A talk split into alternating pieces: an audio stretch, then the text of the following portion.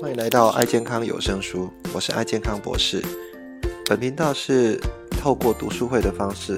由爱健康博士我本人来导读各种畅销书籍的读书心得，那并让各位在爱事业上面各位大师级人物分享，将这些管理知识以及健康的心得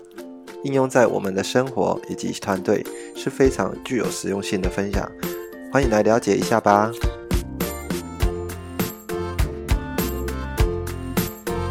各位伙伴啊，大家晚安好。那今天我们来把《梅克尔传》这本书啊，把它整个读完，那跟大家做一个说明哈。那呃，目前我本来都会开呃线上直播哈，来讨论一下我们的一个读书会哈。大家发现哈，最近真的是太忙了。呃，我想说用预录的方式哈，把我的最近的一个读书心得哈，那跟大家做一个说明。那另外也有一个好处哈，也是呃替我自己在做读书的时候哈，呃下一次如果自己想要再回来。看一看，说这本书到那个的到底它的内容是在讲什么的时候，我事实上好还是可以稍微稍微回顾一下啊这些书的原则啊，所以嗯，不只是为了为了呃大家好朋友们，那也是为了我自己哈，把呃书一本书哈把它读的比较清楚的部分哈。那上礼拜我们聊到梅克尔，他事实上呃对于他的一个私生活哈是比较呃保密的哈，甚至他的这个。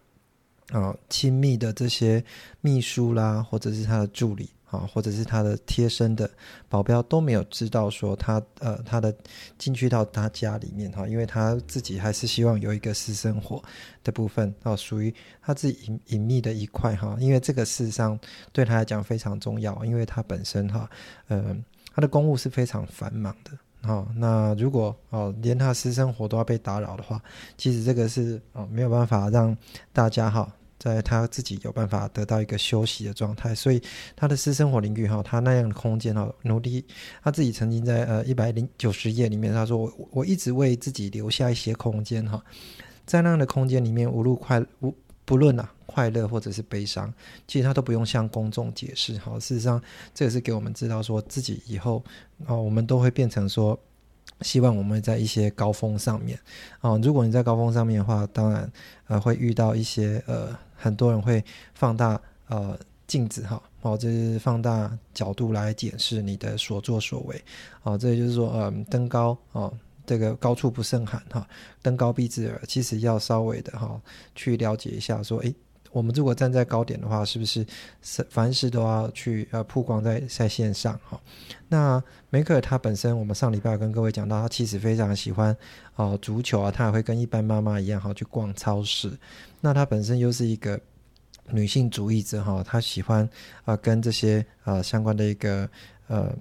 就是欧洲的一些领导人哈，来来做一些沟通。但是领导人其实很多的欧洲的，这譬如说，呃，欧洲的这个欧盟里面的主席哈，他其实也是德国人哈，或者是哈佛大学里面的这些这些学者们哈，很多都是一些比较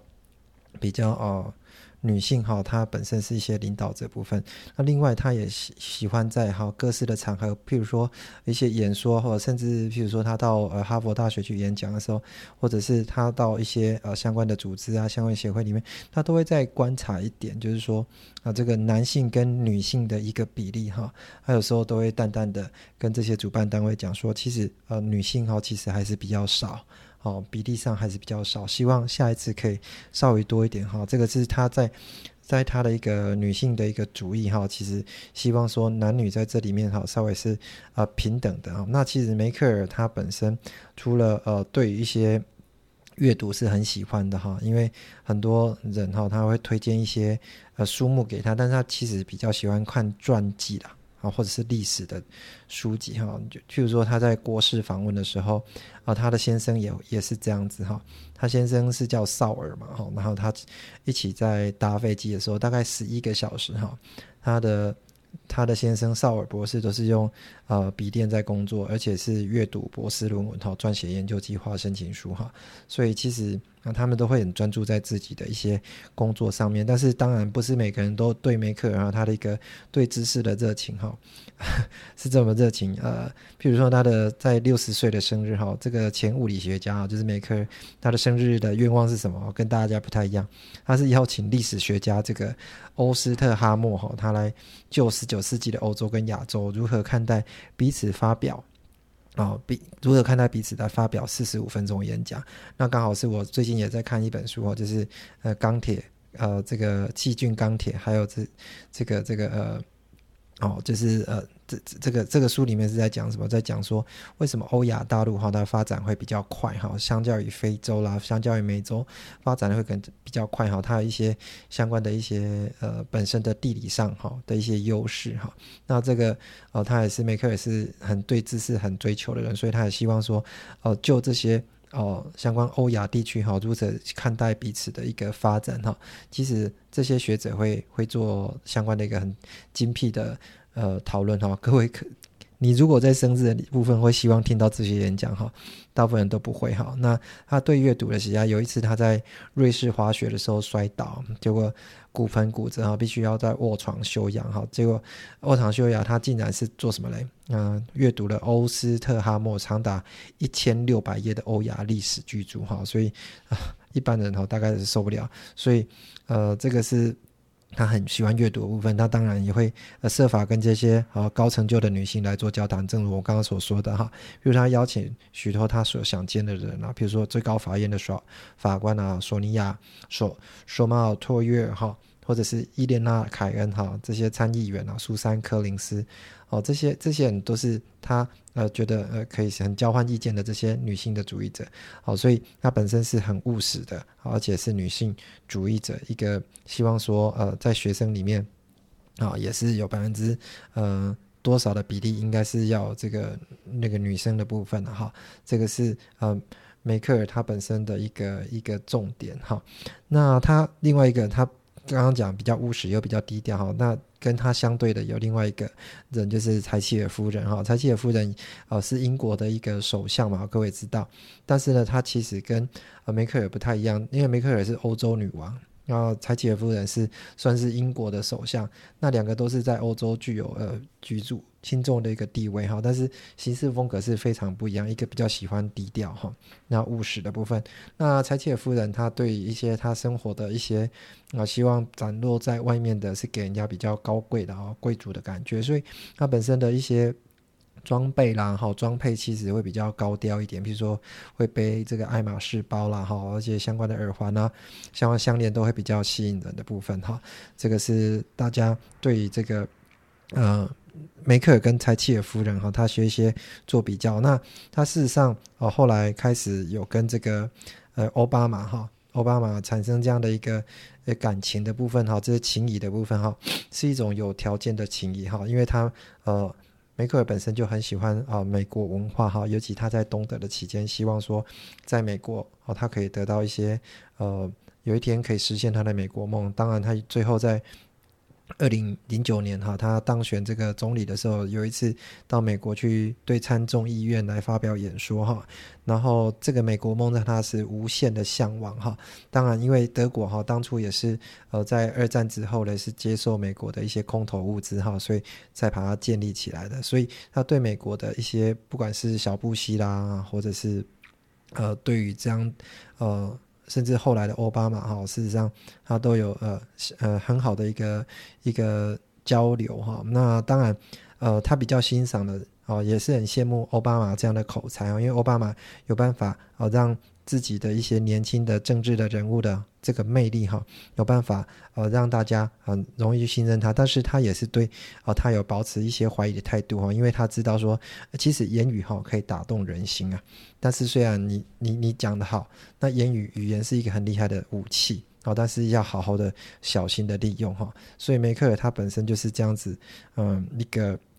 一个人哈，大家对于呃，二零零八年的时候，德国有发行最大的时事社会生活杂志哈，这个叫 Stern 的部分亮点，就一起哈来聊奥巴马这样的封面人物哈，是说，哎，其实他是救世者还是煽动者哈？其实梅克尔对奥巴马也是一样的保留哈。那当然，呃，奥巴马其实在竞选的时候，希望梅克尔给他一些助力哈。那其实虽然哦，奥巴马对于他来讲是信誓旦旦，但是其实梅克哦不是完全买单的哈，因为他他你也各位也知道哈，他是很务实的人，所以他对一些事情都是小心仔细的在评估的部分。好，在奥巴马，但是有一次哈，最最他们关系降到冰点的时候，就是有一个人叫做斯诺登哈，斯诺登啊逃到这个奥。俄国的时候哈，去揭露了国美国国家安全局哈对于一些人的监听事件哈，这个监听事件也故也也也发生在啊梅克尔身上，因为美国国家安全局也是呃有在监听啊梅克尔的一些啊这些各国领袖的一些重要的通通讯哈，那这样子让梅克尔非常的生气，因为他本身是一个。啊，非常重视隐私人，但是又被监听哈。那那这样子，这整整个跟奥巴马的一个关系哈，是遭就降到冰点哈。所以，嗯，这样的一个一个部分哈，是有到他的底线的部分哈。然后，那这样子啊，监视朋友的部分，当然啊，必须要去呃解决这样的问题，也是要。透过不断的沟通，哈，那奥巴马发现很多的需要发现很多的一个一个力量，哈，才可以把这样的情谊培养回来，哈。但是既然已经发生，是没有办法。这个也让我们知道说，即使如果哦你。知道朋友哦的一个一些细节部分哈，尽量不要去做哦这些违背彼此容易伤害信任的事情哈。就好像呃我们最近呃公司的产品哈有遇到一些呃社会事件哈，比如说社会事件里面在讲说呃产品可能有一些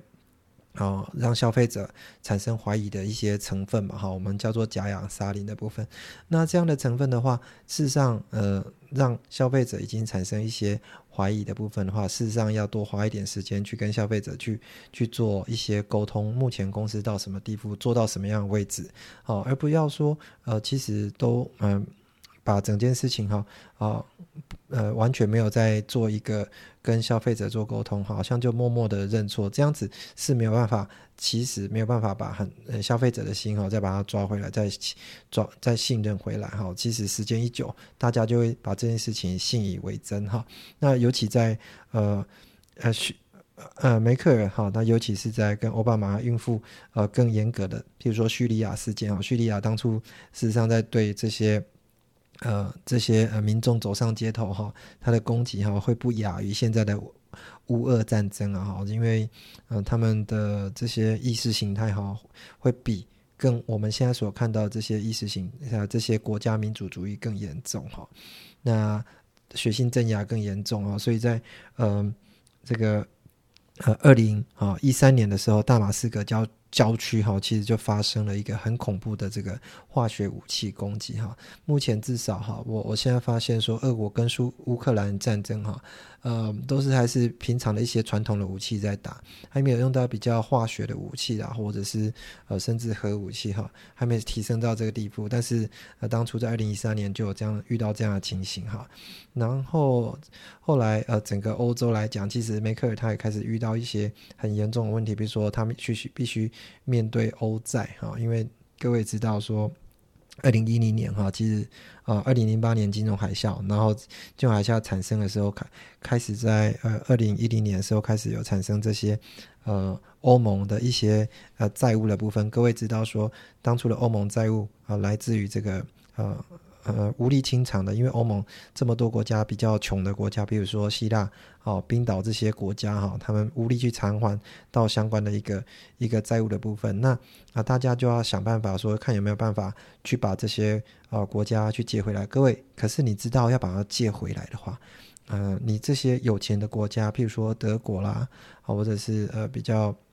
北欧这些比较富富有的北方国家，你宁愿要难道要去呃？去把这做一些呃金融赞助的部分，呃，去到这些希腊国家，但是希腊这个国家其实也不觉得这个会产生这样的一个挤兑哈，这样的一个欧债的部分是他们所用出来的，所以啊，房价哦在飙涨，它失业率也在飙高哈。最后啊，当然是梅克尔他想到一些准结措施哈，但是准结措施来到哈这个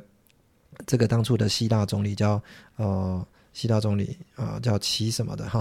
名字突然忘记哈。呃，各各位可以去稍微去看一下哈。那他本身呃要去跟希腊人沟通，说要做准结措施，我们可以把钱借给你，就好像说你今天有一个单位他已经破产了，但你要把钱借给他，但是他还是很奢侈的在花这些钱，你当然不要借给他哈。所以梅克尔他当初要去沟通的时候，来到希腊啊，就会。被很多人怎么样？很多人做一个一个，在希腊人就会很讨厌他，就让你是来把我们的呃生活哈变得更差的部分啊。但是事实上不是哈，他也确定哈，认真的去跟这些人沟通之后。也确实把欧债的问题啊，整个解决了哈，解决了。那欧债危机的这几年，其实它最大的一个重要的盟友是萨克吉啊，是法国总统。那法国总统各位知道说，其实他在欧元危机的时候，将他跟梅克尔去把它交织在一起了哈。那当然，呃，萨克吉他本身呃就是闪亮的萨克吉啊，他其实会比较呃透过各种比较。呃，对于啊生活比较奢侈的部分哈，去让自己啊的呈现他这样一个部分哈，但是跟梅克尔来讲，其实是反过来的哈。所以呃，希腊人这样的一个基派组织哈，哦，刚刚对刚刚讲起来叫奇普拉斯啊哈，其实有时候在反制梅克尔加注在他们的身上的反准结措施哈，但是慢慢的啊这件事情也获得解决哈。那梅克呃，当然在二零一四年的时候，其实就已经针对乌克兰事件，已经跟俄国交锋过一次了。俄国在克里米亚事件的时候，呃，里面的这个亚努沙科维奇哈，他其实就已经是贪污了哈，所以俄乌克兰人已经为了这些这些事情好来走上街头。那这件事情走上街头是时候，事实上整个结果也不是一个很和平的把它做一个落幕哈，因为呃，人民走上街头，乌克兰是用。这个这个用这个火药哈，那就做一些啊武器来做镇压，也是死了好几百人哈。这个是一个一个事实上哈，里面就是呃苏联有在呃苏俄俄罗斯哈有在里面做一些操作哈。那甚至比较呃，譬如说克克里克里米亚啊，或者是呃。现在顿内茨克、卢甘斯克这几个国、这几个地方哈的一个比较亲俄的政权哈，其实普丁他们当初就是有特别去操作这样的一个事情，但是呢，呃，整件事情后来在亚努科维奇哈他下台的时候，然后这样的一个暴民的统治，这样一个暴民的一个一个事件哈，呃，才开始呃。因为啊，梅克尔在里面呃花了很多时间的斡旋，他整个斡旋都是在跟普丁在做一些厉害的分析啊。那普丁呃，正如现在哈呃梅克尔的一个角色啊，对不起，是法国总统哦，这个这个马克宏的角色，积极在跟他们做什么，做一些一些协调。但是显然马克宏各位知道哈啊，几乎都是听普丁在抱怨，他没有办法替普丁解决事情。那当初乌克兰在。克里米亚事件的时候，确实有让哦，普丁因为哦这样的很多时间的一些斡旋哈，来达到一个停火部分。这也是梅克尔在呃这个重大事件的时候啊，有办法很厉害的一个谈判的一个角色。那这个谈判角色，他其实常常跟人家讲，他是一个科学家哈，他会把很多问题做一些拆解。啊，不断的拆解到最后呢，会把问题画得很很小。那跟对方在做呃谈谈判的时候，他会站在对方的立场去分析这些利弊。所以每次在跟普丁讲的时候，他会跟他讲说，呃，弗拉斯基啊，这样整件事情对你来讲好像并不会有什么利益的部分。然后会仔细的跟他分析整件事情对他讲有没有好处。虽然呃，普丁。不太认同，可是还是会静静的听梅克尔在这边再去做讲这些事情哈。那后来呃，普丁结束之后，梅克又遇到另外一个。另外一个一个让很头痛的人就是川普啊哈，因为啊川普事实上对欧盟来讲是啊比较不友善的，而且他觉得说欧洲啊德国都欠他们钱哈，然后他不断的去呃跟人家鼓励说让美国再次伟大嘛，所以呃美国再次伟大就是让欧盟变小，让呃他只要能在美国利益之上的话，不管是面对俄罗斯啊，面对欧盟啊，面对这个国家，他都以把美国站在前面，所以跟。梅克尔在对话的时候，事实上，哦，他不太有跟他会有共识，所以梅克当初跟川普在做一些互动的时候，其实会比较头大，因为他这是他所从来没有面对过的呃一个人哈，所以他甚至把川川普的一些一些哈相关的一些节目哈，真的比如就是谁是接班人这样节目哈，去看川普这样的一个人的人格特质，他发现说他根本是一川普根本是一个谈判高手哈，他非常厉害，虽然呃可能书没有读多少，但是他是个谈判天才哦，他会站在对方利站在。利益之上，哈，不断的去哦羞羞辱对方的一些弱点，哈。那有时候你发现他讲的不一定哪一句话是真的，哦，确实是这样子，哈。他会的不断的去站在哦对方的痛点上，一直往下往死里打，哈。这是川普的一个特质，哈。然后呢，呃，梅克尔也在呃遇到另外的难民事件，哈，就是呃那个呃。当初哈，这个怯生生的一个十四岁的女孩叫李恩·沙维尔哈，她从这个黎巴嫩哈难民来到德国哈。那当然，当初的德国人哈是很怕哈，整个欧洲都很怕这些来自中东的这些难民哈，因为可能怕会有什么，会有这些呃，可能一些一些一些恐怖分子会在里面哈，然后甚至跟他们呃所交易不一样的啊这些分子啊在里面，那发现说呃如果过来接太多的话，整个国内会会有一些不管失约率啊，或者是他们的一个呃。治安的维持都会产生问题，所以大部分人都不太喜欢哦这些难民去接纳他。但是德国哦一反欧洲的这些常态哈，哦。梅克就敞开双手哈，去接纳这些难民。其实他他他大家啊不太知道他为什么这样。其实他只是他的信仰哈，他信仰是属于路德教派哈，呃站在基督教的一些立场，他是啊愿意去帮助很多人。好，他觉得说没有帮助他就是违反他本身的一个信念哈。所以事实上呃他其实在做任何决定的时候，还是有他的价值观跟他信念相仿。好，那他会在他信念之上积极跟很多人去沟通哈，即使发生很大的事件，譬如说他们在德国在接近耶诞节事件的时候啊，确实有发生一些暴动，甚至呃传说中德国人哈被被这些来自中东的难民哈所强暴哈，后来发现这件事情也是一个不是完全的一个正确的新闻哈，那只是一个离家的女孩啊，甚至。也不是呃产生一种强暴的一个事件哈，这个这个让他们觉得呃，其实整个难民事件哈，也是他呃一个很大的困难的一些问题。那哦，积极沟通之后，让这些难民哈，整个事情，所以我们现在所看到乌克兰事件也会有一些难民事件出来哈。因为各位不要看哈，乌克兰大概三百万人哈，从啊从这个乌克兰撤到波兰，撤到这些边境，其实三百万人，你你你说多不多？真的很多啊。那这些人如果一个家庭要养这些难民的话，哦，他要花多少资源啊？你要花多少力气让？啊，也要住多久都不知道。但是在接接收这些难民的时候，啊，大家是不是能像梅克尔这样能敞开心胸哈？而且相关的工作权、相关的一些社会福利，明显的都可能会被他们，呃，被这些国家哈所占据。大家是不是有这样的共识哈？其实这是另外一个难民所要解决问题哈。那这个是真的需要哈有呃非常厉害的领导者去把这件事情把它把它做一个处理掉了哈。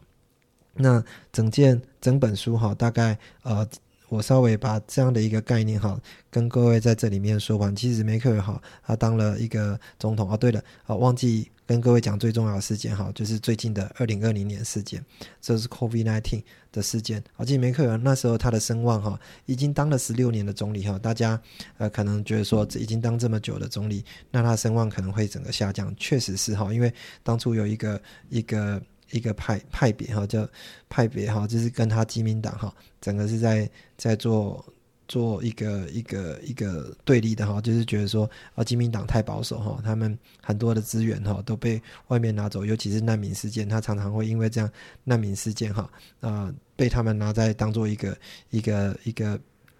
一个。剑拔哈，这个叫做另类选择党哈，也是因为梅克尔这样的一个一个主张哈，另类选择党在二零一七年的大选哈，其实开始哦慢慢的啊崛起哈，然后崛起的时候，让梅克尔的声望哈啊每每愈下，因为总是有人在攻击他，一直到二零二零年的时候，COVID nineteen 这件事情啊开始出现的时候，梅克尔呃又有有如妈妈一样哈，站在他们的全国的人民的这个电视里面跟大家呃。宣导说这个是啊比二战更严重的一个事件哈，各位知道说细菌哈、钢铁还有还有这个啊枪炮哈，事实上是呃人类哈最可怕的武器之一哈。也许现在都只看到我们刚好在这几年哈都遇到呃这些很厉害对我们人类世界非常伤害大的一些一些武器哈。也许呃这些炸弹啊哈啊事实上。呃，对于我这钢铁的部分啊，对我们的生活啊，人民的生命会有威胁。更大威胁是什么？更大威胁是病毒哈。那我们目前真的知道说，病毒所造成的死伤哈，是远远超过战争的哈。所以梅克尔在他在演说里面就希望说，大家好，把自己的生活哦，做一个好好的安全，好好的一个保护。他以身作则，把这件事情都做得很好。那呃，整个。COVID-19 的危机，大家都目前还在度过哈。他知道说这个是非常长期的一个危机，也鼓励德国人哈做我自我保护的部分，让让啊整个一个德国哈，甚至还可以输出他们的什么啊 Vial File 的这个这个 Pfizer 的啊 Pfizer 的这样的一个 BNT 的疫苗哈，也来自于德国哦的一一个一个产出哈。所以事实上呃，大家在他的引导之下，确实有。呃，很大的一个改变，所以呃，最后梅克尔他啊很呃，整个在卸任总理的时候，还是受到大家非常非常怀念哈，非常鼓舞的一个一个总理哈。这是整个梅克尔传，好跟各位来做一个说明啊的部分啊，包含从他出生啊、成长到工作，以及变成啊一个总理的部分哈，怎么打败他的这些，然后开始面对啊全世界的这些呃来自各种不同的议题啊，各位发现。这几年来，哈，他从从小到大，其实他人生哈，真的是一个非常具有大的转折点，哈。那每一个转折点就是一个很重大的事件，哈。我们人，我们一辈子可能不会遇到这么多重大的事件，但是因为他的本身务实，哦，他对于他的人生的信仰跟信念，哈，非常的啊精准，哈，所以他可以很。很具有这样的一个非常理性的去解决各种问题哦，我认为是非常值得我们学习的。好了，这本书就跟各位来说明到这边，那希望各位有机会的话也可以读一下这本书。那我们有机会再跟各位介绍其他的其其他本书了。好了，各位谢谢，再见，拜拜。感谢你收听《爱健康有声书》这一期的节目，是不是非常精彩呢？如果你对我们的节目有任何的想法或者意见的话，都欢迎给我们按赞以及五颗星的评分，并到我们的